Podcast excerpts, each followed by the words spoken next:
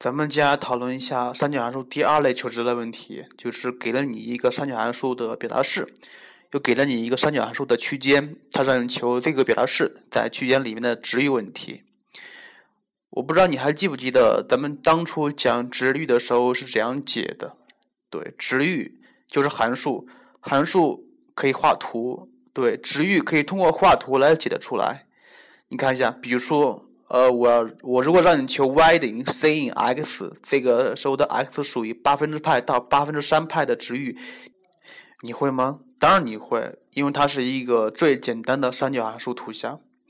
那么如果我要让你求这个函数，y 等于根二倍的 sin 括弧二 x 减四分之派，这个里面的 x 属于八分之派到八分之三派的值域，怎么求？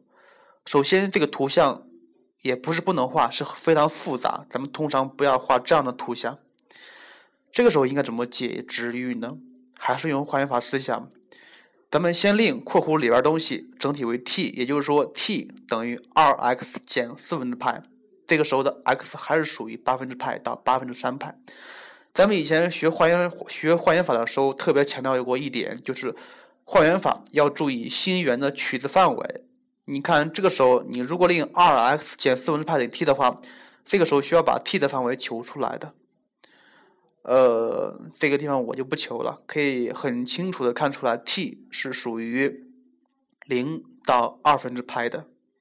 那么你看这个图像，y 等于根二倍的 sin t，t 属于零到二分之派，那么图像它的图像你会画了吗？这个时候也应该会了吧？咱们咱们从图像上可以明显看出来。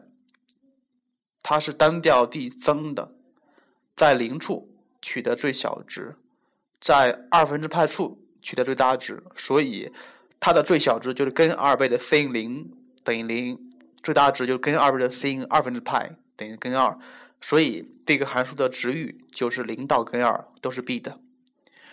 咱们在这儿再总结一下，求这样的函数的值域怎么求？先说一种方法啊，就是画图。你如果能把函数图像画了出来的话，就可以很明显的从图像上看出值域来。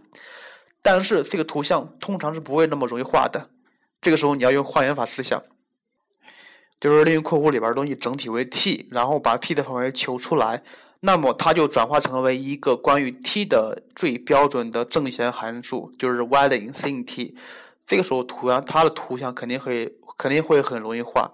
这个时候 t 的范围也能取得出来，所以根据图像上就可以轻易的看出来它的值域是哪一部分。所以求给了一个区间，让你求这个区间里面的值域的问题，还是换元法，还是画图像，很简单的，你可以自己在底下算一算。